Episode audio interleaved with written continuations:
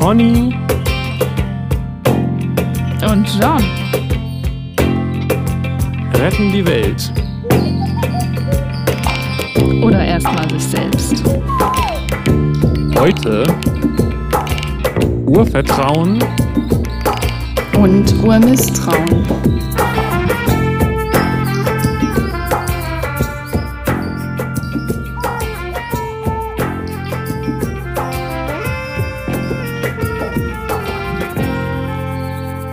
Hallo, liebe Freunde von Norden bis Süden, bis Osten bis Westen, guter alter Penny und John. Kennst du das noch? Äh, hallo Spencer? Ja, genau. Mit den, wie heißen die? Quietsch Boys? Yes. Heißen die Quietsch Boys? Quietsch Boys. Ja. Genau. Und äh, Spencer und Poldi und den ganzen anderen. Das war total gut. Ja, das war. Ich fand das so gut, weil die alle so tolle Behausungen hatten. Ja, das auch. Und sie waren auch irgendwie creepy und spooky und freaky. Ja. Das, ich fand das immer, ich fand es immer so eine Mischung aus äh, spannend und faszinierend, aber irgendwie auch unheimlich und abstoßend. Das mhm. Grauen in der Kinderunterhaltung. Vor allen ja. Dingen Poldi. Ich habe ihm ja. jedes Mal geglaubt, Guck mal, kaum sage ich Poldi, fällt mir das Mikrofon weg. Ich habe ihm jedes Mal geglaubt, äh, dass er jetzt gleich jemanden auffrisst. Ich, ich will dir fressen. Ich bin Poldi, der ja, größte ja. Jungnacke der Welt. Ich will dir fressen. Und ich dachte mal, jetzt, jetzt passiert's. Diese, jetzt passiert's. Ich habe ich hab nicht ge nie gecheckt, dass das ein Running Gag war, der nie zur Erfüllung kommen wird. Mhm. Naja. aber auch den in dem Schloss, wie den Nepomuk, den, den fand ich irgendwie ja, genau. interessant, aber sympathisch, aber auch sehr, sehr unheimlich. Äh, ich wollte auch immer nicht, dass die ins Schloss gehen. Also der hat ja immer so von der Spencer Schallzentrale irgendwo hingeschaltet. Ja. Und ich fand alles immer gut, so dieses Baumhaus und dieses Hausboot und alles Kasien. war cool. Aber nicht ins Schloss bitte, so. Ja. Also ich habe ich hab, ich hab einfach, vielleicht habe ich, war ich zu jung oder zu blöd. Jetzt fällt mir das Mikrofon schon wieder. Zu jung oder zu blöd, aber irgendwie ähm, habe ich dieses, habe ich die Figuren nicht nicht, wie soll ich sagen, abstrahieren können als Charaktere. Ja. Für mich waren das immer so einzelne ja. Situationen. Das war immer, ich habe auch nicht verstanden, dass Spencer sozusagen derjenige war, der das ganze Chaos managt. Also ich hätte nicht sagen können, was die Eigenschaften dieser Figuren sind, sondern es waren für mich immer so, was machen die da eigentlich? Komische Welt, ja. Ja, lang ist her. Und mit Galaktika. Eine Außerirdische gab es ja auch. Galaktika. So Galaktika, genau die so einem, mhm. aus so einem riesengroßen Kristall dann auf die Erde kam und man musste sie immer rufen. Die kam aber nicht jedes Mal vor. Und ja, Mona, stimmt. ich glaube, es waren wenig Frauen, oder? Ja, die beiden Zwillinge auf dem Hausboot. Stimmt. Wie die hießen, habe ich schon wieder vergessen. Die habe ich auch nicht verstanden, was die da überhaupt gemacht haben. Naja, so, gut. Ähm, haben wir das auch geklärt. Ja, so viel dazu. So viel dazu. Hast du was zum, zu, zu der Vergangenheit noch? Zu der Vergangenheit, die, die gar nicht existiert, oder doch? ähm, nee, die Energiefolge war so es war irgendwie, also hat die noch stark nachgewirkt in mir und ich habe so überlegt, na, habe ich da jetzt zu viel erzählt oder nicht? Oder wird das missverstanden in irgendwie so ESO-Kram in, interpretiert oder so, keine Ahnung, aber das ist letztlich auch, ist mir egal, ist nicht meine Verantwortung, was die Leute sich denken, so. Ähm, das hat mich aber erst noch beschäftigt, aber sonst hatte ich äh, energetisch so ein rundes Gefühl, also nichts mehr was, was mir jetzt wo ich denke, da müssen wir jetzt unbedingt nochmal einsteigen oder so. Habe ich nicht. Ah, ja. Du? Ähm, ich wollte, nee, ich verstehe das. Ich, du hattest das ja auch letztes Mal so in einem Nebensatz, glaube ich, gesagt, dass du schlechte Erfahrungen damit gemacht hast, über solche Dinge zu sprechen und es deshalb gelassen hast oder nicht. Vielleicht ist das ja der Grund, warum du jetzt vielleicht dich gefragt hast, ob da ein mulmiges Gefühl zurückbleibt. Mhm. Ja, klar. Äh, nee, ich habe eine Sache nochmal, das ist aber schon, glaube ich, zwei, drei äh, Male her, wo ich nochmal gedacht habe, irgendwie ist dieses mit dem, was ich mit den Sinnen meinte, nicht so klar rübergekommen. Mir ging es letztendlich um den Punkt, vereinfacht gesagt, wenn man äh, kein Alkohol zu Hause hat, ist die Versuchung geringer, äh, was zu trinken, wenn man Alkoholiker ist. Und wenn man sein Handy in der Hand hält, ist es einfacher, ist es schwieriger, wenn, nicht auf irgendwas ja. zu reagieren, als wenn man es ausschaltet und unter das Bett liegt oder so. Ja. Naja. Und ich finde nicht, dass. Ja, wenn. Mhm. Also wenn man nicht in der Lage ist, das ohne solche Maßnahmen seine Sinne zu kontrollieren, halte ich das nicht dafür, für, dafür denke ich nicht, dass dann innerlich was schief läuft, sag ich mal, ähm, wenn man das dann entsprechend sich verhält und sich dann von den Reizmöglichkeiten distanziert. Mhm. Du denkst nicht, dass dann innerlich was schief läuft? Na, ich glaube, es reicht nicht zu sagen, äh, jetzt muss ich eine Psychotherapie machen, um zu wissen, warum ich immer aufs Handy gucke. Die Sinne haben einen eigenen Willen in sich auch nochmal, auf eine Art.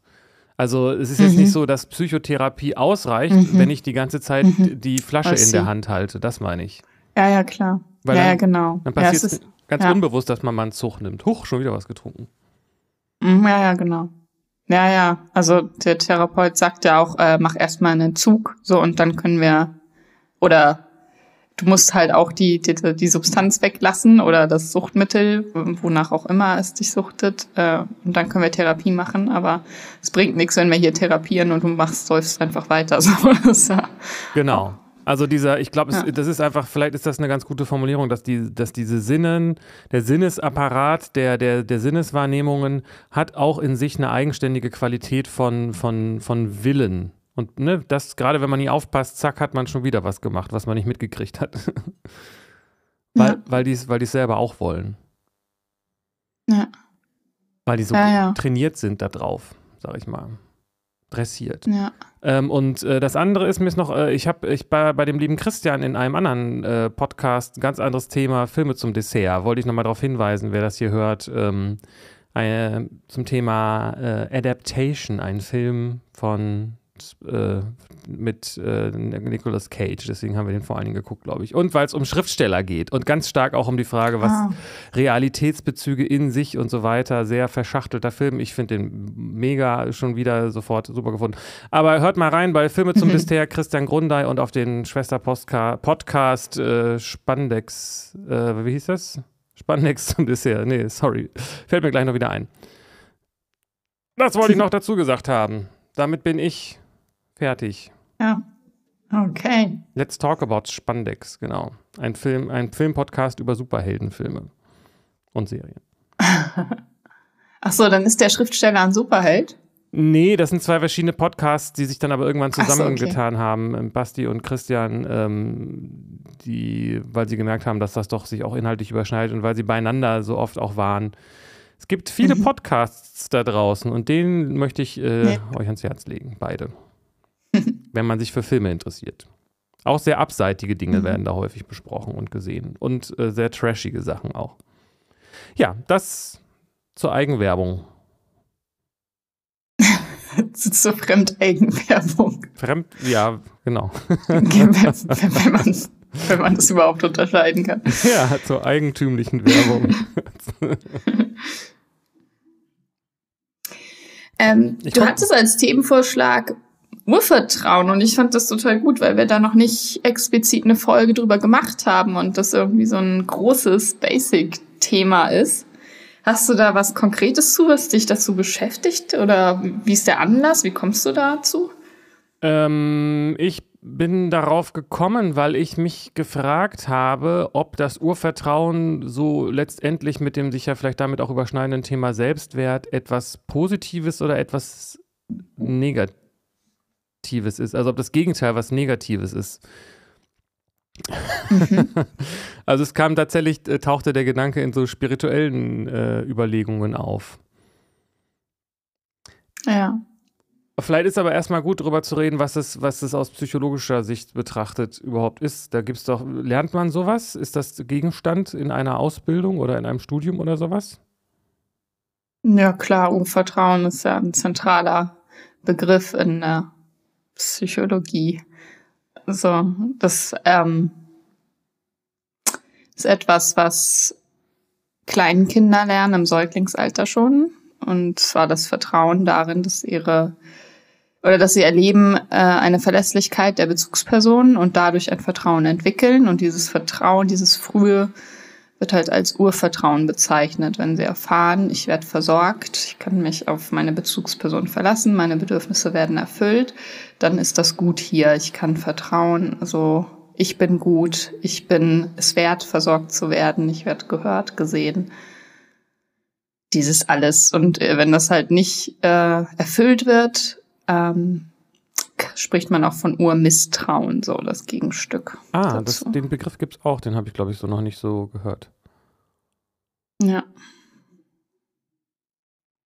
Das ist, äh, das ist interessant, dass du das auf die Bezugspersonen beziehst. Ist das jetzt einfach eine Annahme oder, ähm, wie soll ich sagen, geht es am Ende nicht doch auch um die darüber hinausgehenden Bedürfnisse? Natürlich ist die Bezugsperson diejenige, die die Bedürfnisse erfüllt, weil alleine kommen die Sachen ja nicht, aber mhm wenn man jetzt mal ein sehr, sehr absurden Experiment äh, die Situation hätte, ein Kind würde automatisch versorgt werden, was die Grundbedürfnisse angeht, die ja als Kind nicht so hoch, so viel sind, was das Körperliche angeht, und gleichzeitig eine Betreuungsperson haben, mit der es oder mehrere, mit denen es in einem zwischenmenschlichen Austausch steht.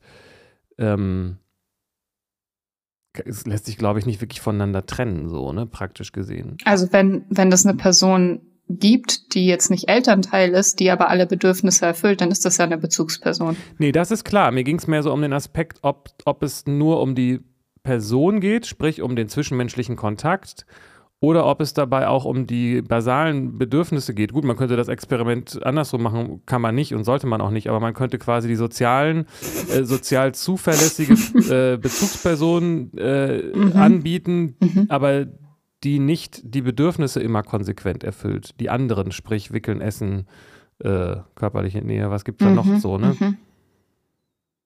Ja.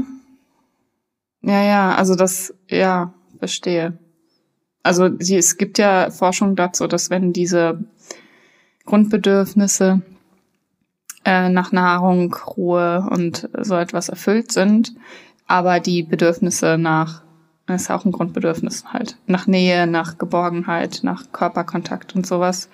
Nicht, ähm, dass das dann zum Tod führt bei Säuglingen oder führen kann.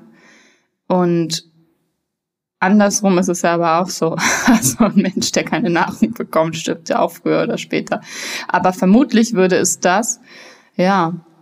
Also müsste man mal gucken, wie der wenn man sich den entstandenen Schaden anguckt, ich weiß nicht, ob es dazu Forschung gibt, also ein Säugling, der mit äh, Liebe und Zuwendung und Geborgenheit versorgt wird, aber über einen gewissen Zeitraum keine Nahrung erhält, ob das einen Schaden erzeugt, wenn er dann also Nahrung bekommt, um zu überleben, ähm, weil er da das Vertrauen durch den Sozialkontakt und Körperkontakt und so hat oder vielleicht entwickeln kann, okay, ich werde versorgt ich, und das aushalten kann. Ich weiß nicht, inwiefern das dann eine Toleranzentwicklung gibt.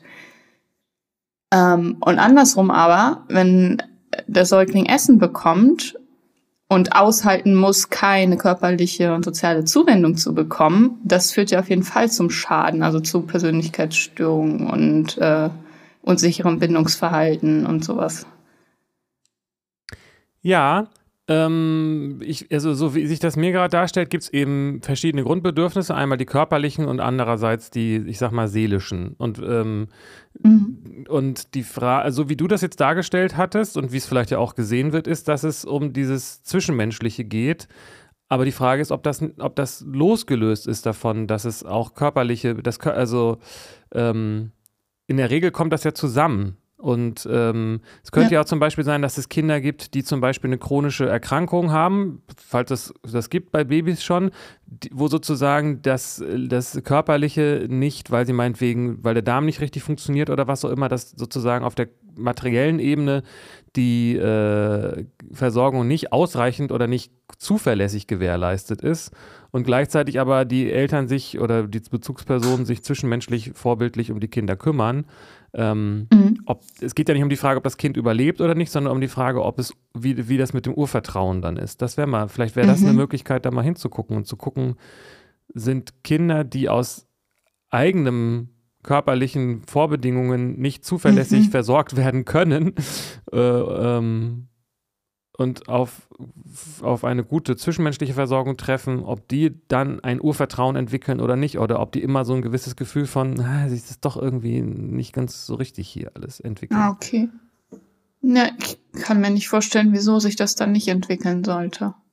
Weil auch, also weil es, wenn man die Erfahrung macht, okay, so wie ich bin, auch mit meinem, weiß ich nicht, Defizit hier oder der, der Störung oder der Krankheit oder was auch immer, werde ich dann ja angenommen und gesehen, es wird sich um mich gekümmert. Und das ist ja dann die Basis für das Urvertrauen.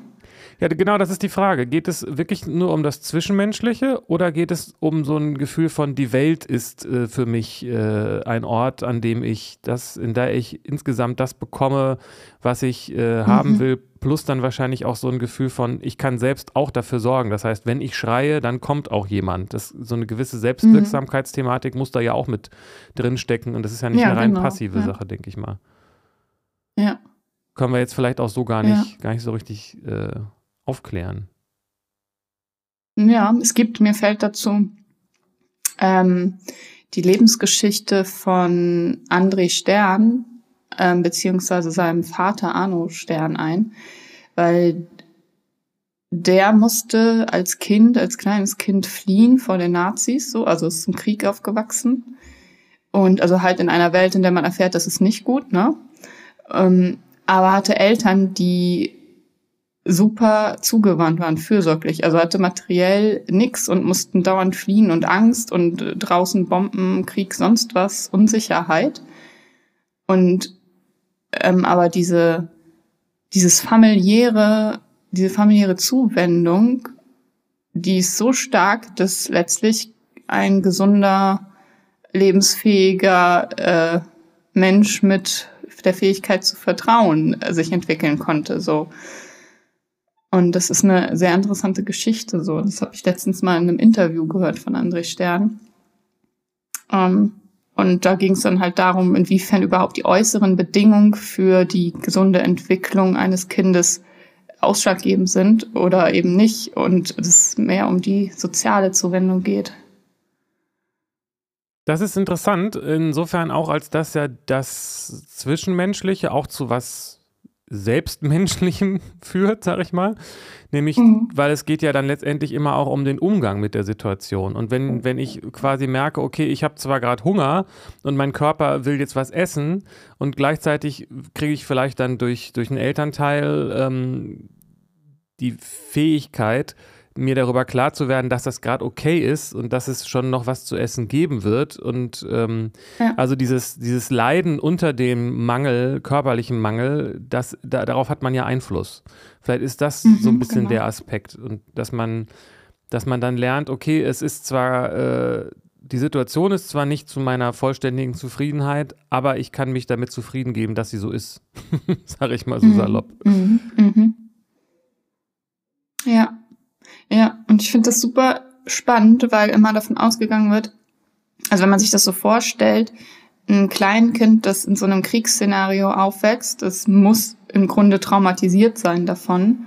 Nee, muss es eben nicht. Und das ist ja total interessant zu gucken, okay, wer, also warum sind manche Menschen dann traumatisiert und manche nicht? Und es gibt da immer so diese zwei äh, Pfeiler in der Psychologie, dass man auf die Resilienz guckt und die Vulnerabilität so. Und das sind halt so zwei äh, Ressourcen, die bei jedem unterschiedlich sind. Und das ist dann halt ausschlaggebend dafür, ab wann man in einen Zustand der Überforderung kommt, äh, je nachdem, wie ausgeprägt das ist. Und das sind aber eben nicht nur die einzigen Pfeiler, sondern wie das, wie meine Mitmenschen, wie mein Umfeld, wie meine Bezugspersonen damit umgehen mit mir und mit der Situation, also was ich da erfahre an, an Menschlichkeit äh, und ob ich allein gelassen werde, das ist nämlich auch noch dann ausschlaggebend dafür, ob ein Trauma äh, sich einstellt oder nicht. So kann, also in meiner Überforderung, selbst wenn ich äh, Resilienz Fähigkeit nicht super stark entwickelt habe und noch sehr verletzlich bin, wenn ich jemanden habe, der das mit mir durchlebt und sich mir zuwendet und ich nicht allein gelassen werde darin, dann muss es gar nicht zur Traumatisierung kommen, offenbar. Also jetzt nach dieser Geschichte mit, mit äh, Arno Stern. Es ist, ja, es ist, ich glaube, man kann, das ist eben keine mathematische, ein, ein, einseitige Kalkulation. Ne? Es ist ja ein komplexes mhm. System. Also das, was okay. ich auf die Welt bringe und das, was ich da erlebe, ähm, führt ja auch dazu, wie ich das erlebe. Das ist ja im Buddhismus dieser zweite Pfeil, habe ich den schon mal erwähnt? Wahrscheinlich, ne? Also dieses, dass der Buddha gesagt hat, äh, und das scheint ja auch was dran zu sein, dass es immer im Leben zwei Pfeile gibt. Das heißt, wenn einem etwas widerfährt, dann ist das der erste Pfeil, da kann man dann aber auch nichts dran machen. Und der zweite ja. Pfeil ist aber, der dann bei den meisten Leuten unmittelbar sofort dahinterherkommt, der dann das Leid erzeugt, dass man darunter leidet, dass das passiert mhm. ist. Und an diesem zweiten Pfeil, da kann man eben was machen. Das heißt, Bomben ja. sind das eine, aber ich weiß nicht, wo ich genau. das jetzt gerade her habe, aber irgendwo habe ich da was gesehen oder gelesen oder was, wo jemand dann einen ganz konstruktiven Umgang damit hatte und dann im Bombenkeller, wenn die Bomben gefallen sind, gelacht haben oder den Kindern irgendwas erzählt haben. Nee, das ist die Feiern da draußen, eine mhm. Party mhm. oder was auch immer. Ne? Es ist jetzt ein bisschen improvisiert, aber es ist ja auch eine Frage, wie man das framet. Und wenn man als Erwachsene die ganze Zeit ja. Angst hat, und dann merken die Kinder das ja. Und wenn man, wenn man es aber schafft, selbst einen entsprechenden Umgang damit zu finden, dann überträgt sich das ja auch in. Aber es gibt immer ja, das, was man auch als Kind mitbringt und das, worauf das in der mhm. Welt trifft. Das ist, glaube ich, nicht eine Sache von ja, genau. viel und wenig immer, sondern ja. von der Art, wie man es erlebt, ganz konkret. Mhm. Ja. Ja das mit, das, das, dieses, ich finde diese Frage interessant, ob es quasi, ob der Mensch mit einem Urvertrauen auf die Welt kommt das beschädigt werden kann oder ob er mit einem mhm. Urmisstrauen auf die Welt kommt, das ähm, quasi beruhigt werden muss oder beides nicht, sondern irgendwie mit so einer als leeres Blatt mit der Frage, ähm, mal gucken, was die Welt so bringt. Gibt es dazu mhm. irgendwie Forschung oder, oder ja, Überlegungen? Es gibt, ähm, mir fällt gerade ein, ein Experiment oder eine, eine Studie mit eineigen und zweieigen Zwillingen. Und auffällig war, dass bei ähm, dass das Urvertrauen bei den eineigen Zwillingen gleichermaßen stark, ich weiß nicht genau, wie das gemessen oder erhoben wurde, äh, ausgeprägt war, während das bei den zweieigen Zwillingen äh, variieren kann. Mhm. Und das Urmisstrauen aber davon unabhängig bei eineigen und zweieigen Zwillingen äh, gleich ist. Also da es nicht diese Diskrepanz gibt. Das heißt, die oder man geht dann davon aus, das wurde so interpretiert, dass die genetische Komponente für Urvertrauen stärker ist und Urmisstrauen eher erlernt wird. Ja, das heißt, man kommt einer gewissen, ja genau, das bei den Zwillingen, um das nochmal klarzustellen, das ist deshalb wichtig, weil ja die Voraussetzungen im Mutterleib sehr ähnlich waren bei Zwillingen. Ne? Sonst könnte mhm. man das ja auch auf Geschwister ja. übertragen oder sowas. Ne? Aber das heißt, die Schwangerschaft ja. ist bei den dann gleich gelaufen, ob dann jeweils die Kinder das Gleiche dann auch im Mutterleib erlebt haben, weiß man nicht. Aber die Tatsache, dass es bei den eineigen Zwillingen das Urvertrauen gleich war, spricht ja dafür, dass es da mhm. an dem Punkt keinen großen Unterschied gab. Ist natürlich, müsste man sich tatsächlich mal angucken, weil die Frage ist, wie viele Zwillinge konnten sie denn da überhaupt und wie haben die das gemacht und so. Und dann müsste man sich mal genauer angucken. Ja. Würde aber dafür, das würde ja dafür sprechen, dass Urvertrauen angeboren ist. Sehe ich das richtig? Ja. Oder also zumindest teilweise, ne? Also ich glaube, wenn man sich das vorstellt, was der, also schon, okay, ganz zurück. Ich wollte gerade sagen, der Säugling und dann wollte ich sagen, äh, das pränatale Wesen. Und jetzt bin ich bei die, die Energie ja, zu Beginn eben. so äh, braucht, um sich zu entfalten und überhaupt zu verbinden und weiter auszubreiten. Das braucht ja ein Vertrauen schon irgendwie. Und dann immer weiter und dann für den, für den, ähm, Säugling da aus dem Mutterleib sich rauszuquälen, das ist ja ein krasser Akt so irgendwie. Das würde man vermutlich jetzt nicht machen, weil man denkt, also wenn man so ein unsicherer Typ wäre, so kann ich mir nicht vorstellen, dass man dann sowas auf sich nimmt. Naja, wir haben jetzt bei der Erhebung nicht gehört, bei dieser, bei dieser Forschung, ähm, ob, ob das also die, die Tatsache, dass es angeboren ist, würde, das würde, das klingt ja da so raus, ne? Also das heißt, angeboren heißt, ja. bis zu dem Augenblick der Geburt hat sich das entwickelt. So, ne? Mhm. Also das spricht, der, der, wie das im Mutterleib gelaufen ist, hat ja auch Einfluss darauf. Die Frage ist bloß, wir Ja, haben jetzt klar. nicht gehört, ob es, ob, das ist, beantwortet nicht die Frage, ob es äh, Urvertrauen oder Urmisstrauen ist quasi, was angeboren ist. Mhm. Weil es kann ja sein, dass die, die eineigen Zwillinge eher alle ein schlechtes Urvertrauen hatten. Das sagt ja nichts darüber aus, ähm, inwiefern das jetzt ähm, hoch oder niedrig ist. Mhm. Aber was du gerade gesagt hast, da- d- das ist, denke ich mal, fundamental. Denn ohne Urvertrauen könnte man gar nicht leben. Man braucht ja ein gewisses Mhm. Vertrauen darin, dass schon irgendwie da was kommt, was sich lohnt, sag ich mal. Das ist doch, also Mhm. eine gewisse Grundoptimismus, der muss ja da sein, oder nicht? Ja. Ja, ja. Und zwar von jedem, von- also bis in die kleinste Zelle, die weitermacht. Genau. und, und ist, anstatt nicht zu sein. So. Letztendlich geht kein Leben ohne Urvertrauen, wenn man es mal so radikal runterbricht, oder? Ja. Ja. Also irgendwie muss, äh, sagen wir, oder Ur, sagen wir mal Urhoffnung darauf, dass es irgendwie was bringt. Mhm. Aber wie würde das aussehen, wenn es, wenn das ursprüngliche ein Urmisstrauen ist, dem sich entgegengesetzt werden, dem sozusagen so nach dem Motto mit einer gewissen Anspruchshaltung das Leben entsteht und sagt, jetzt beweis mir mal, dass sich das auch lohnt.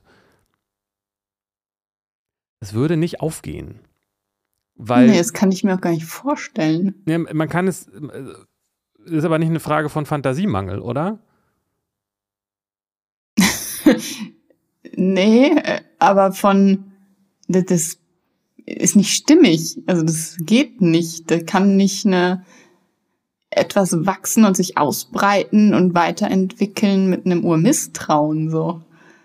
Ja, ist irgendwie Denn- widersprüchlich. genau, denn wenn wir mal über das, äh, äh, das, das individuelle äh, Leben zur Seite stellen und auch die Frage stellen, wo, wo fängt denn das an, müsste man ja sagen, dass auch schon der, Entsch- der Zeugungsprozess auch schon, also die, es kommt ja die äh, Ah. Spermazelle Mhm. durch, die auch Bock drauf hat, so und die Eizelle lässt ja auch nur rein, weil sie das will, sag ich mal so, so, so platt. Und diese, und diese Zellen, die dann Ja. anfangen, sich zu vereinen erst und dann zu teilen, das machen die ja, weil sie irgendwie, ist jetzt sehr ähm, metaphorisch, sag ich mal, und wahrscheinlich wissenschaftlich nicht, nicht, nicht gut gesagt, aber das entsteht ja aus der Hoffnung heraus, dass es sich lohnt. Ohne diesen Willen zum Leben, diesen Überlebenswillen und Lebenswillen würde das ja alles gar nicht passieren. Ja.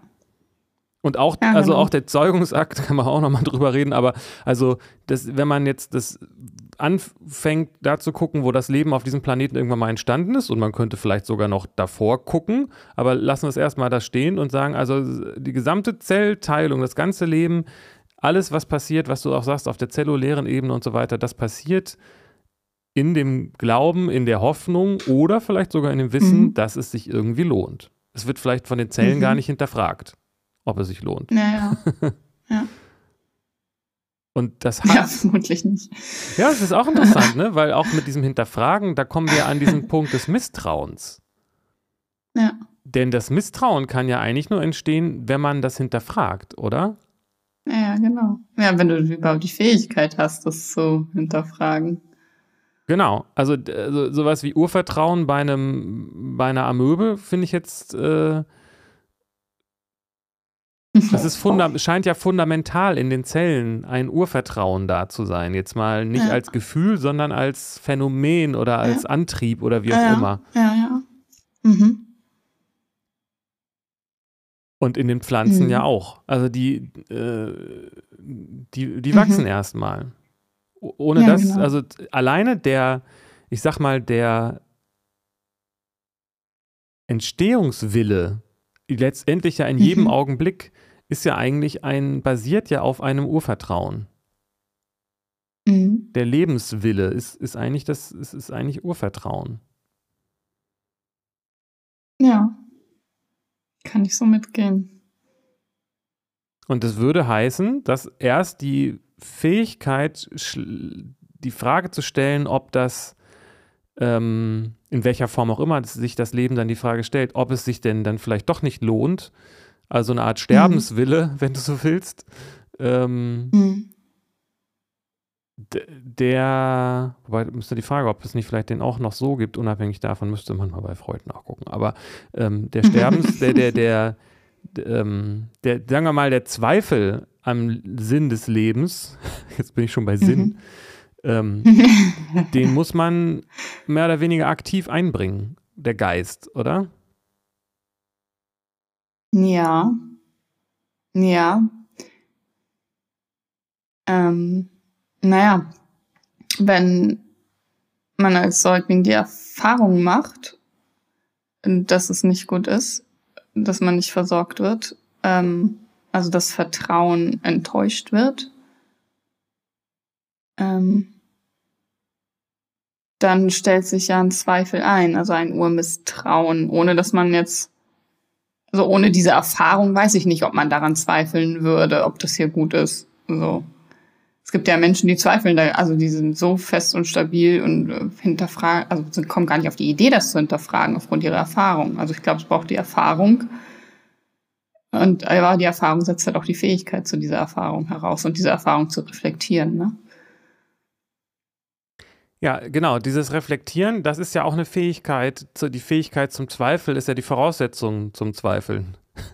Mhm. Also ich würde mal sagen, der, der Baum, äh, so viel wir über ihn aussagen können, hat meiner Ansicht nach selten bis nie die reflektierte Frage, bringt das überhaupt irgendwas? Der wächst halt mhm. so und Tiere in aller Regel, ich meine, ich denke, Tiere können auch psychisch krank werden, nehme ich mal an. Ähm, aber mhm. die haben doch einen sehr viel spontaneren Umgang damit. Also wenn die, mhm. wenn man so zum Beispiel so einen hinkenden Hund sieht, der sich irgendwas reingetreten hat, der jault einmal auf und dann hinkt er halt weiter. Aber dann macht er weiter. Das hält also der, mhm. ähm, mhm. auch wenn irgendwas amputiert wird oder sowas, diese, diese Art von ist doch geil, dass ich da mhm. bin und das hier machen kann. Mhm. Dieses, das ist bei Tieren schwerer zu beschädigen als bei Menschen, ist mein Eindruck. Ja. Ja, und bei Pflanzen ja noch viel schwerer. Also ja. wenn du den Baum schneidest, der denkt sich ja nicht, oh, jetzt habe ich die Erfahrung gemacht, ich werde hier äh, gecuttet, ich darf nicht sein. So, der denkt sich, nö, ich wachs, wachsen halt nach. so. Ja. Zumal das auch insofern bei Pflanzen nochmal anders ist, als dass sie nicht dieses zentrale Nervensystem haben. Das heißt, ich kann ja auch einen Ableger bilden ja. und dann den genetisch identischen ja. Baum woanders ein, ein, einpflanzen, dann wächst er da weiter, ist es dann ein anderer Baum. Ja. Ja, also genetisch betrachtet nicht, solange das, ne? Also insofern ist meiner Beobachtung nach das Urvertrauen fundamental und der Zweifel, wir kommen aus dem Vertrauen und während des Lebens mhm. nutzen wir unsere Fähigkeit, an diese, dieses Urvertrauen zu bezweifeln, sag ich mal. Mhm. Woher das dann kommt, ist dann eine andere Frage und wie das dann genau aussieht, aber das ist ähm, ja doch schon auch die Frage, die sich dann der ein oder andere Mensch im Laufe seines Lebens stellt. Was soll das überhaupt alles? Was ist der Sinn meines Lebens? Ne? Diese, diese, mhm. diese existenziellen Fragen sich zu stellen. Auch wenn man das vielleicht nicht immer so bewusst tut und dann vielleicht auch nicht weiter verfolgt, aber das ist etwas, was letztendlich so ein Urmisstrauen äh, voraussetzt auch, oder? Also wenn man nicht das Urmisstrauen ja, entwickelt, stellt man sich auch nicht die Frage, was das eigentlich alles soll. Ja. Insofern ist das Urvertrauen fundamental und das Urmisstrauen, ja, es ist die Frage, ob es eine notwendige, ist es wahrscheinlich eine notwendige Konsequenz des Menschseins, dass das sich in irgendeiner Form ausprägt, ohne jetzt zu sagen, dass das dann fundamental wird, das Urmisstrauen und zu so einem, ja. ne, oder? Weiß ich nicht.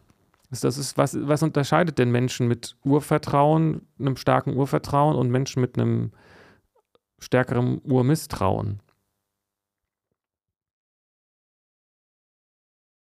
Was die unterscheidet? Ja, das wird ja wichtig sein, wird ja, also, das wird ja in der Psychologie mhm. irgendwie betrachtet sein, oder? Ja, also äh, Menschen mit einem starken Urvertrauen würde ich jetzt mal sagen, sind einfach gesünder. Also psychisch wie auch körperlich. Das wirkt sich dann ja aus. Also äh, mit starkem Urvertrauen, starkes Selbstwertgefühl, keine Zweifel, keine Depressionen, keine, also keine Ängste. Alles tippitoppi so ungefähr. ja, ist das, aber es wird ja wahrscheinlich nicht nur bei Säuglingen erhoben, das Thema, sondern auch bei Erwachsenen, oder nicht? Also dieses, ähm, es gibt einen Fragebogen, da muss, oder was, da muss da irgendwas drinstehen, mhm. weißt du das? Also irgendwie die Frage, ob man über ein gesundes Urvertrauen äh, verfügt oder Zugriff drauf hat. Ja, das. Ja. Man macht ja eine Anamnese und guckt sich ja an, was ist, äh, was hast du erlebt? Wie bist du aufgewachsen? Wie war Geburt, frühe Kindheit? Was hast du erfahren? Hast du Eltern? Äh, wie waren die? Bla bla. Ach so, das heißt, Urvertrauen ist automatisch etwas, was sich in der Kindheit entwickelt, in der frühen oder auch nicht. Und wenn sich es nicht entwickelt, dann hat man es nicht. Und wenn sich es entwickelt, dann kann man es auch nicht beschädigen. Nein, so einfach ist es ja nicht, oder? Nee, so einfach ist es nicht. Aber man kann halt schon ablesen, ob äh, ob das eher eine sichere Umgebung war in der Kindheit, die dafür spricht, dass dieser Mensch ein Urvertrauen hat, ein ausgeprägtes oder eben nicht. Ja, mich irritiert daran, dass ja nicht die Frage ist, was, was in der Kindheit passiert ist, sondern wie es dem Patienten jetzt geht. Und das heißt, an der Stelle ja. würde, müsste man ja eigentlich ansetzen und sagen, dies, das, dies, okay, dann hat er wohl Urvertrauen und dies, das, dies nicht, dann hat er es wohl nicht so. Aber gut. Mhm. Ist das oder ist das tatsächlich so, wie ich äh, eingangs meinte, dass es diesen starken Zusammenhang zwischen Urvertrauen und Selbstwertgefühl gibt? Oder ist das, geht es quasi mit ja, das, so? Ja, klar. Also im, im Grunde könnte man das Synonym verwenden sogar. Also wenn ich erfahre, äh, es geht dabei ja um das Selbst. Ne? Also mein, meine Bedürfnisse werden erfüllt, ich werde gesehen ich bin es wert, mein Selbst ist es wert, hier versorgt zu werden, hier zu sein.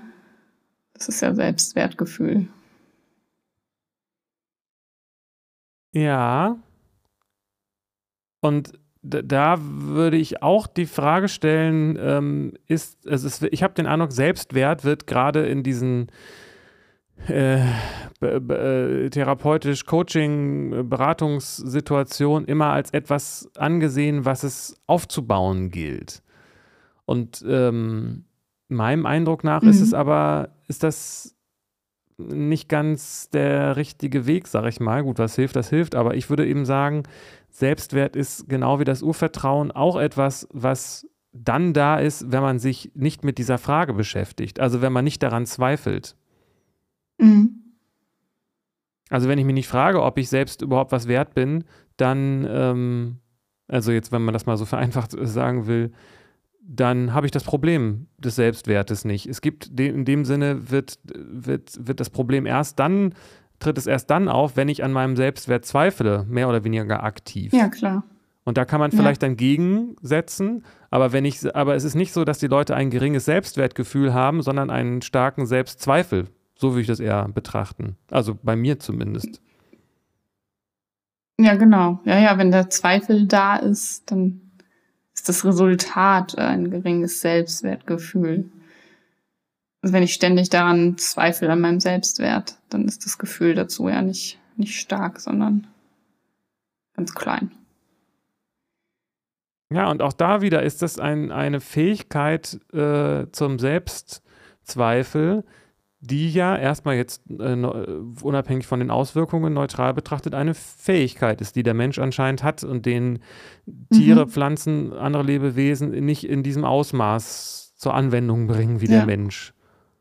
Ja, genau. Was vielleicht auch ein bisschen zu diesem Klischee führt, dass schlaue und kluge Leute mehr leiden als die einfachen. Gibt es doch, oder? Ja, ja, stimmt. Ich weiß nicht, ob das stimmt und ob es klug ist zu leiden, aber dieses, der, der äh, depressive Künstler das, und der depressive Philosoph oder wie auch immer, also der, wenn man fröhlich ja, ja, ist, ja. wenn man fröhlich ist, kann man eigentlich nicht so richtig intellektuell sein. Also oft wird das so genau. betrachtet. Ja, ja, klar. Als ob es auch was Edles ist. Immer, ich bin zwar, ich leide auf einem sehr hohen Niveau. Mhm. Je, je mehr ich leide, desto höher ist das intellektuelle Leidensniveau. Ja, ja, genau. Das Leid der Intellektuellen auf jeden Fall, ja. Ja, ja, genau. Der einfache Bauer so, der Glückliche und äh, Genau, genau, ja, ja, dieses Klischee gibt es und das ist, äh, ja, es ist witzig, weil ich bin ja gerade umgezogen aufs Land. Hey. äh, und meine ähm, die Aufgaben, die das mit sich bringt, in meinem Alltag verändern sich dadurch. Ich habe hier einen Garten, ich habe eine größere Wohnung, ich hab, bin viel mehr mit so praktischen Tätigkeiten befasst, so draußen zu arbeiten und in der Wohnung Sachen zu machen und so etwas und nicht mich einfach hinzusetzen und den ganzen Tag Zeitung zu lesen oder sowas. Ähm, was ich auch noch mache, aber es ist, also es hat sich einfach total verändert jetzt schon innerhalb dieser kurzen Zeit und ich spüre da Auswirkungen. Also so nach einem halben Tag Gartenarbeit denke ich, oh, geht's mir gut so. Und gestern habe ich irgendwie eine Stunde äh, Nachrichten gelesen und war danach so, uff, jetzt, oh Mann, ey, so, also war, war's nicht gut. So, also äh, das, ja, die Beschäftigung der Intellektuellen und der einfachen Leute, wenn man das so differenzieren will, jetzt wertfrei einfach nur, um es zu differenzieren. Geistig leichter, äh, also sich total aus. Ja. ja.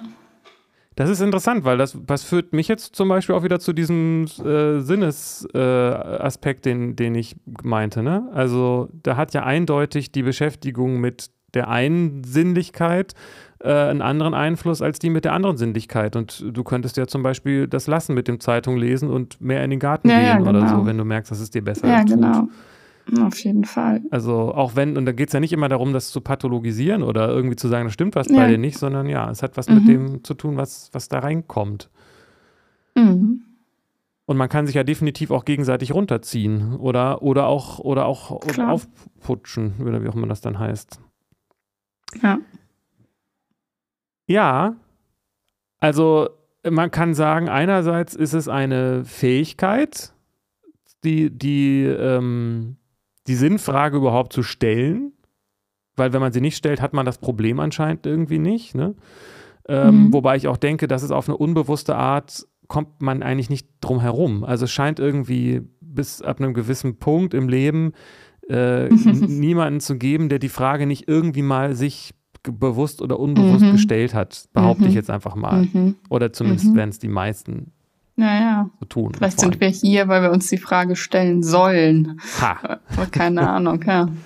ja, zumindest scheint es ein Mechanismus zu sein. Ja. Denn wir, wir kommen auf eine Art als, als biologische Lebewesen jetzt auf, auf die Welt, in deren Zellen und Systemen der der Wille und der Bock mhm. und auf das Leben da sind. Und dann entwickelt sich mhm. dieser Geist, der entwickelt sich ja erst später. Ne? Also in dem Spermium, mhm. behaupte ich mal, ist dieser, dieser, diese Fähigkeit zur Reflexion noch nicht so gegeben mhm. und in der Eizelle so. Ähm, mhm. also mit, mit dem Gehirn oder was auch immer entwickelt sich die äh, Fähigkeit ähm, zu hinterfragen und auch die Erfahrung, äh, dass es mal besser war vielleicht und dass es vielleicht auch mal anders sein könnte. Und nicht zuletzt ja ganz mhm. massiv auch die, das Wissen und auch wenn man es vielleicht verleugnet erstmal, dass es auch mal zu Ende gehen wird, das, dieses individuelle persönliche Leben. Das zwingt einen ja irgendwann, spätestens wenn man mhm. vorm Tod steht, zu der Frage, war es das jetzt oder wohin führt denn das eigentlich oder warum habe ich das überhaupt alles so gemacht? Ja. Welchen Sinn hat das ja. überhaupt? Naja. Und um Genau. Diesen Mechanismus kommt ja keiner wirklich drum herum, der diese Fähigkeit mhm. zur Reflexion hat. Mhm. Spätestens angesichts des Todes. Kann keiner, also jeder, der weiß, dass, dass Menschen sterben, muss irgendwie sich diesen, diesen, dieser Sache aussetzen. Ja. Ob man daraus jetzt ein deshalb kommen wir auf die Welt machen will, weiß ich nicht. Ja. Aber zumindest. Weiß ich auch nicht. Ja, es war auch die Frage, was es überhaupt bedeutet. Dies, mhm. ne? Also mhm. deshalb bedeutet, es gibt einen intendierten Zweck und dazu muss es ja letztendlich auch eine intendierende Instanz geben. Instanz geben, ja, genau. Wie, sie, wie, wie, wie auch immer man sie dann nennen will. Aber ja. spielt eigentlich gar keine Rolle, weil es scheint ja einfach ein unumstößliches Phänomen zu sein. Mhm. Ja, das äh, zeigt sich auch darin, dass häufig sowas wie ein Sinneswandel kommt, nach Nahtoderfahrung oder nach lebensbedrohlichen Unfällen, Krankheiten oder sowas, ne? Dass Leute dann plötzlich ihr Leben so umkrempeln und dem einen neuen Sinn geben oder ihren eigentlichen Sinn erkennen oder so etwas. Ja. Also solche Geschichten gibt's ja mehrfach. Ja, oder halt tatsächlich einer äh, psychischen äh, schlechten Leidensphase und so weiter, ne? Mhm. Corona zum Beispiel gibt es ja auch noch. mhm. Da werden ja. viele Leute sich nochmal, also ich finde äh, schon, dass dadurch, ich nehme mal an, dass viele Menschen da auch nochmal anders auf sich und auf die Grundlagen des Lebens zurückgeworfen werden. Mhm. Und manche suchen dann den, den Sinn in den Sinnen, also in der Sinneslust. Das ist ja das, was unsere Kultur als, als kapitalistisch mal zusammengefasste ähm, uns anbietet, unmittelbar. Ne? Okay, um dich abzulenken ja. von der Frage, aber auch um dir eine Antwort zu geben auf die Frage. Hier konsumier doch mal. Sorg doch dafür, ja, genau. dass du äh, schöne Sinneserlebnisse hast. Ja.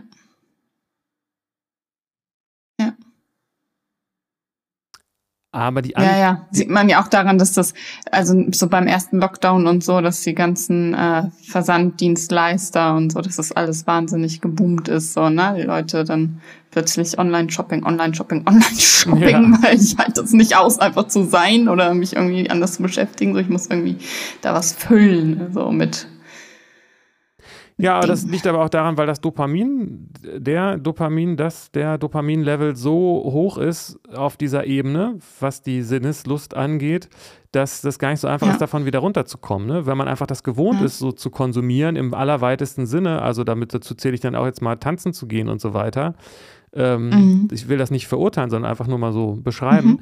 ähm, ja, klar. dann, wenn man das, wenn man zwar jedes Wochenende tanzen gegangen ist, dann ist es hart, wenn man das mal zwei Jahre lang nicht machen kann. Also zumindest ja. am Anfang. Ja, klar. Und Alkohol und so weiter. Also, und was auch immer ja. man dann noch so nimmt, wovon ich nur gehört habe. Ähm, also, das ja, wobei. Das Konsum-Dopamin-Level, das ist relativ ja. hoch bei uns. Wir sind das, das ist eine Gewohnheit, ja, genau. sich, sich zuzuballern ja. mit allem Möglichen. Ja, genau.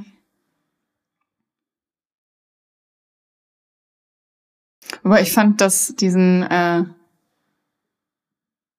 also ich habe ja eh, äh, was so dieser Lebensstil angeht, äh, viel auszugehen und so, dann äh, schon selbst initiierten Wandel durchzogen, so ohne Corona.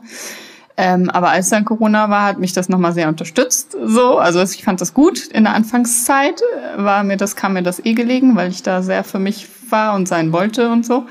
Und jetzt mittlerweile aber nervt's mich. Also jetzt, so, jetzt denke ich, ja, jetzt, jetzt könnte ich aber mal so einen Dopaminrausch gut mal wieder vertragen. So.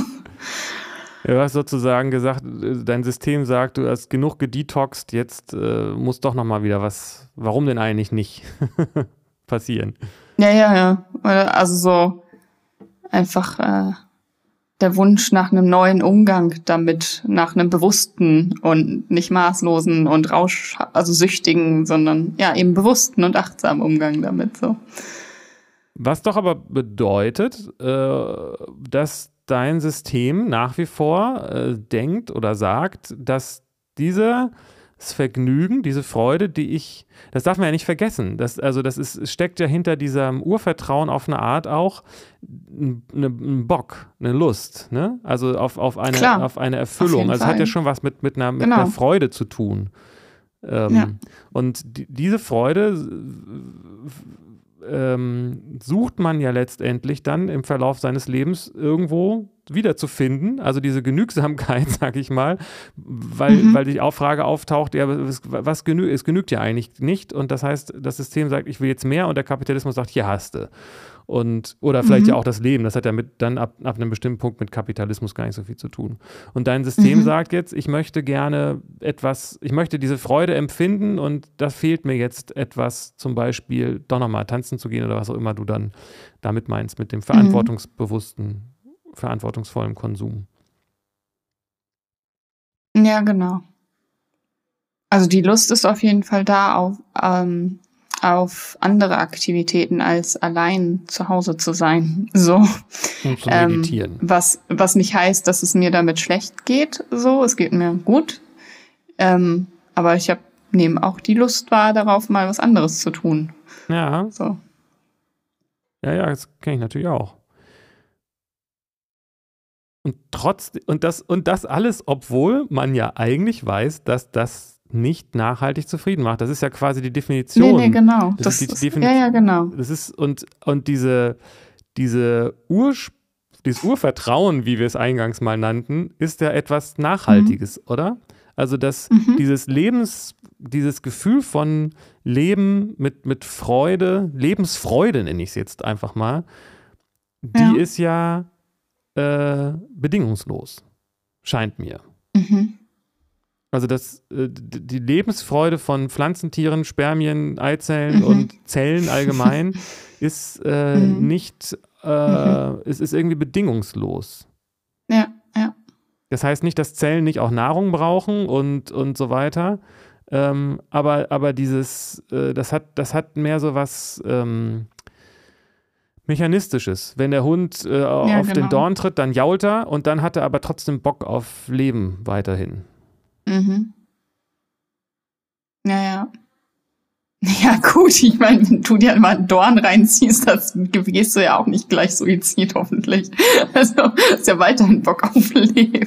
Naja, das ist ja auch nicht immer was, äh, das ist ja auch was Graduelles. Es kann ja schon sein, dass ich dann da sitze und mich hinsetze und sage, scheiße, immer ich. Kann ich mich gut dran erinnern. Da bin ich mit, mit sieben oder was, bin ich mal Äh. in Holland die Düne mit dem Rad runtergeraust und da war so Sand und dann habe ich, wollte ich Leute überholen und bin dann durch den Dünensand gefahren, habe mich langgelegt und mit der Schulter so gefühlt zwölf Kilometer äh, über den Sand äh. Mhm. auf den Betonplatten lang geschlittert und ich habe den gesamten Rückweg, den ich geschoben habe, gesagt, warum immer ich, immer, immer ich. Ich habe so unter, Mhm. aber das, ist, was eigentlich wehgetan hat, war nicht die Schulter, sondern mein Gefühl von, ich war zu dumm, die Mhm. zu überholen. Ich habe äh, Mhm. immer so, also ich, Mhm. dieses immer ich, immer, immer ich. Ich wollte in dem Augenblick nicht sterben, aber ich irgendwie gefühlt war ich nicht Ja. so weit davon entfernt. Ich wollte, dass das aufhört. Ja, verstehe ich. Ja. Und heute habe ich einen anderen Umgang mit, mit Schmerzen, habe ich mir aber auch angewöhnt, einfach erstmal sie zu ignorieren und wenn sie wichtig sind, kommen sie schon wieder. Und seitdem habe ich regelmäßig blaue Stellen oder irgendwelche blutigen Ecken oder was, weil ich tatsächlich mir antrainiert habe, das sofort wieder zu vergessen. Aber das heißt, die Verletzung, die physische, ist ja nicht geringer manchmal. also Ja, äh, genau. aber, ähm, aber die Erfahrung ist eine andere. Ja, genau. Ja. ich habe gerade gestern, dass ich so, also habe ich so meine Beine angeguckt und die sind voller blauer Flecken von dem ganzen Umzug Yes. und Möbel aufbauen und hier gestoßen und da was gegenhauen. Und ich dachte, wie, was ist denn mit mir passiert? Was habe ich denn? Wieso bin ich so demoliert? So, was ist hier los? so. Ja, ja, genau. Das heißt, ähm, das ist, kommt echt extrem auf die, auf die Perspektive auch darauf an. Also ähm, auch Schmerz muss ja nicht immer unwillkommen sein, sag ich mal. Und bei mir ist es oft so, dass ich denke, okay, dann tut das jetzt halt weh, aber ich mache es halt trotzdem, dann habe ich es halt hinter mir, dann muss ich jetzt nicht noch eine Leiter holen oder irgendwie sowas, ne? Also, ja, oder ich weiß nicht, Schmerzen, ich hatte schon lange nicht mehr Schmerzen, wo ich sage, die, äh, sondern es ist halt so, ja, okay, tut halt weh. Also, tja, ist halt so. Mhm.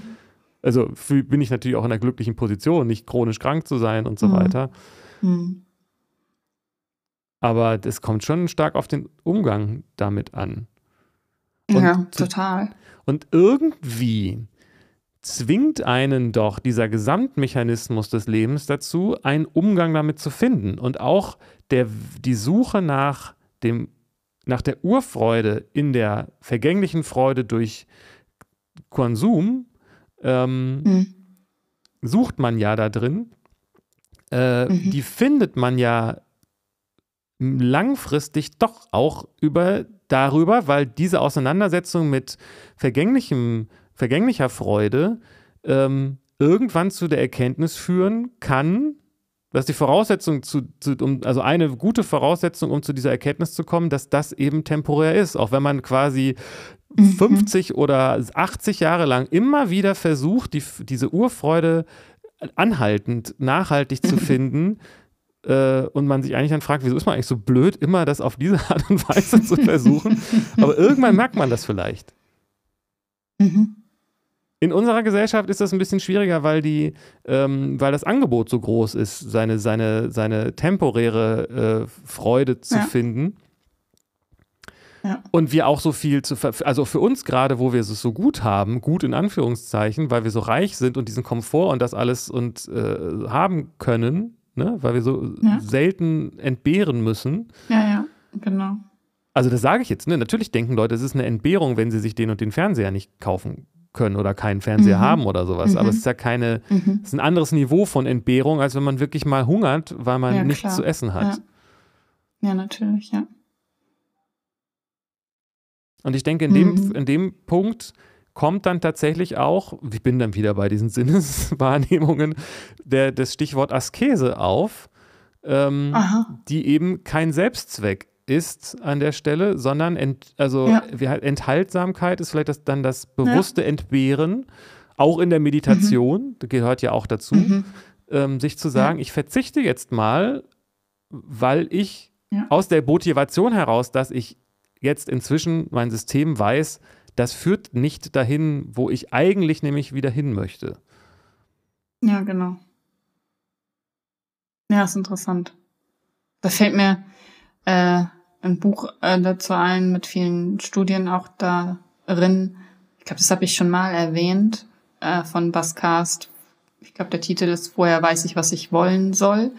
äh, wo dann äh, rauskommt, dass in den westlichen Ländern oder den wirtschaftsstarken Ländern mit einem wahnsinnigen Angebot die Menschen sehr viel unglücklicher sind und psychische Krankheiten sehr viel stärker äh, auftauchen als in den Entwicklungsländern beispielsweise. Und da gibt es halt verschiedene Experimente und Studien zu. Super interessant. Oder auch in den Ländern, wo man viel Zeitung liest oder in denen, wo man viel in den Garten geht, ne? ja, ja, genau. Ja, ich finde das total nachvollziehbar und wüsste auch nicht, wie es anders sein sollte. Weil das ist mhm. ja auch eine umgekehrte Proportionalität. Wenn du glücklich bist ohne diesen Konsum, dann feuerst du dieses Konsumsystem auch nicht mehr so. Also wenn, ne, mhm. ne, also es ist die Frage, wo ist da der, ist es die Haltung, also oder ist es die, ist es die, das System, sag ich mal. Ne? Also Mhm. Wenn wir jetzt deutschlandweit das so erkennen würden und sagen würden, ähm, dieser Konsum macht nicht glücklich, würde ja sofort auch das, äh, das, das Land ärmer werden, sag ich mal, nach diesen Kriterien. Ja, genau. Ja, ja. Ja. Also das bedingt sich ja, letztendlich gegenseitig. Oh ja, ja. Und ich finde es interessant, weil es, ist ja auch gar nicht zu verurteilen, wenn jemand dementsprechend konsumiert, weil der versucht halt gerade eine Lektion zu lernen. Also kann ich das von mir mhm. eben auch sagen. Mhm. Und ich habe äh, schon viel konsumiert, um dann irgendwann zu merken, ja, es macht mich ja doch nicht glücklich. Mhm. Oh, und, ja. und, ich habe auch gezielt schon geübt, also ich mache das manchmal, dass ich denke, so jetzt gehe ich mal einkaufen und jetzt habe ich hier das Geld und jetzt will ich mir was richtig Tolles leisten. Und dann gehe ich da rum und ich finde einfach nichts, wo ich merke, nee, das macht mich jetzt nicht glücklich. Und dann gehe ich mit dem Geld wieder nach Hause oder gebe auf, auf dem Weg noch was ab und frage mich, ja, toll. Also Geld macht nicht glücklich. Der Kon der Kon mhm. ne? Also ich bin es ja auch sowieso schon dann. Mhm. Ja. Und das scheint mir alles ja, ja, eine unumstößliche Tatsache zu sein, die man auch nicht anders sehen kann, wenn, weil das, ob du jetzt einen Biologen fragst, der dir was über deinen Hormonhaushalt sagst, sagt, oder ob man da auf die eigene Erfahrung zurückgreift, ähm, es scheint einfach so zu sein. Ja, klar, Geld macht nicht glücklich. Ja. Was für eine Erkenntnis. Nee, ich meine jetzt ja. alles, was wir jetzt gesagt haben. Also man kommt mit ja, einer, mit, einer äh, mit einer Lebenslust auf die Welt, die äh, Mhm. im Laufe des Lebens, äh, also mit einer Lebensfreude auf die Welt Angezweifelt wird. Ja, genau, genau. die an, die der Mensch, der Mensch in der Lage ist anzuzweifeln und deshalb versucht, sie wiederzufinden, in aller Regel in einem Konsum, bis er dann merkt, dass der nicht nachhaltig äh, dieses, diese Genau. Lebensfreude nachhaltig wiederherstellt. Genau, ja, ja, du kannst dir die eben nicht kaufen. So. Genau.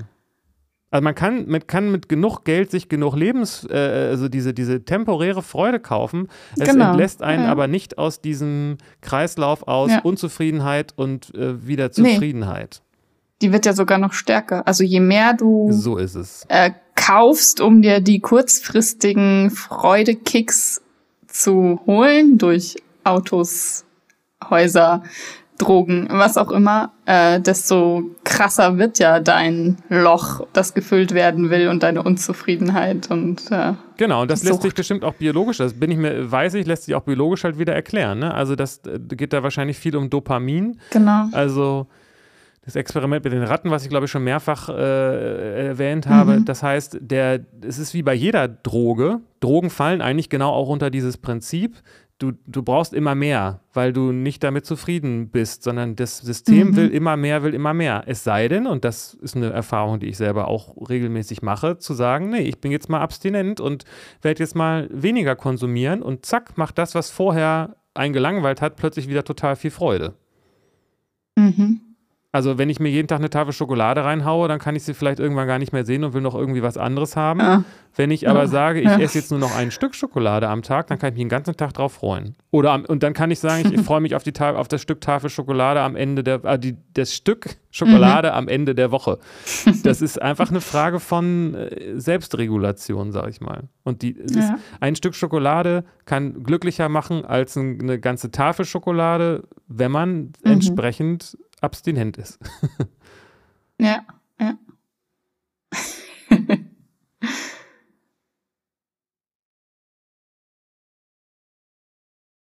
ja, und vor allem, wenn du glücklich bist. Also, und nicht die Schokolade dafür brauchst.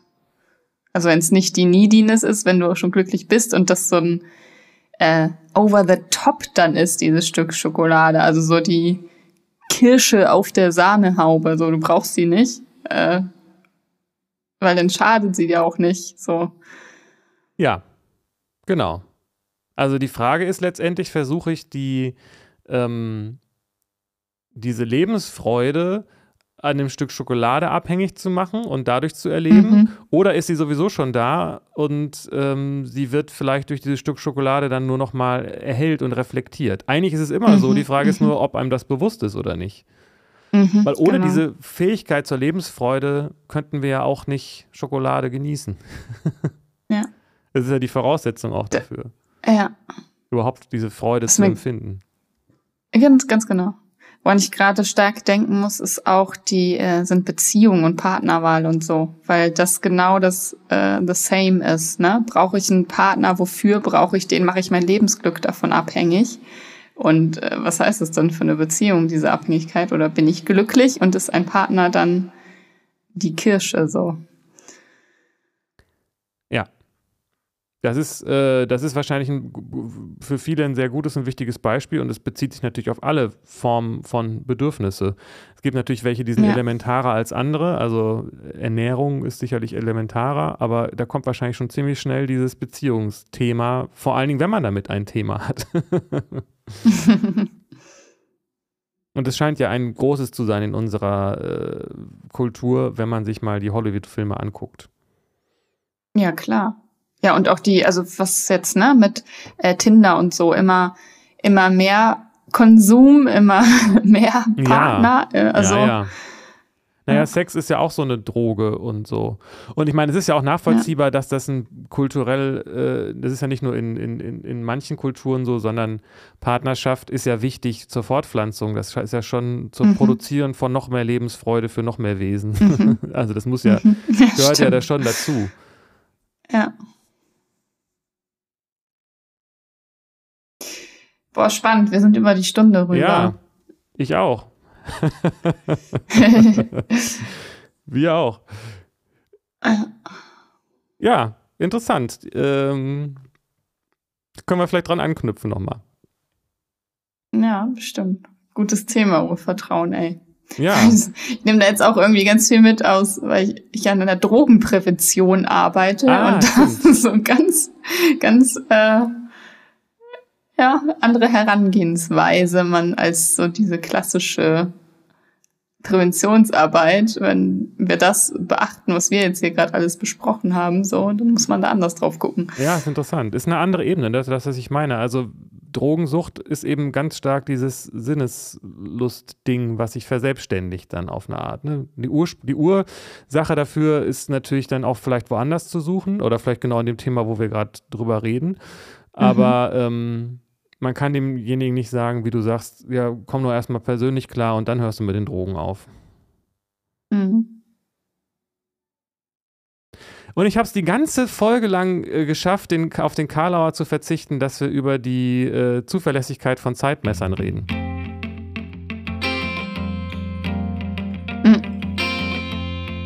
Ha, ha, das hast du ja doch nicht geschafft. Okay, dann sollten wir schnell aufhören. Von wegen Enthaltsamkeit und das Käse Genau. verzichte auf den Witz. Und ich spüre die Freude in mir aufsteigen, dass ich doch noch gemacht habe. Yes, also, sehr schön. Okay, bis zum nächsten Mal. Hat Spaß gemacht. Ja, danke. Tschüss.